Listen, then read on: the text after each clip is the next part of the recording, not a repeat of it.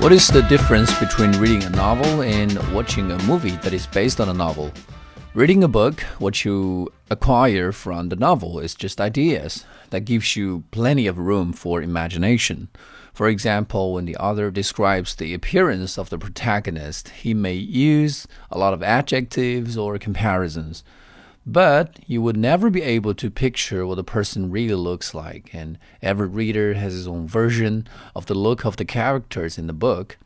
In contrast, a movie based on a novel has already been interpreted by the playwright, the director, as well as the actors.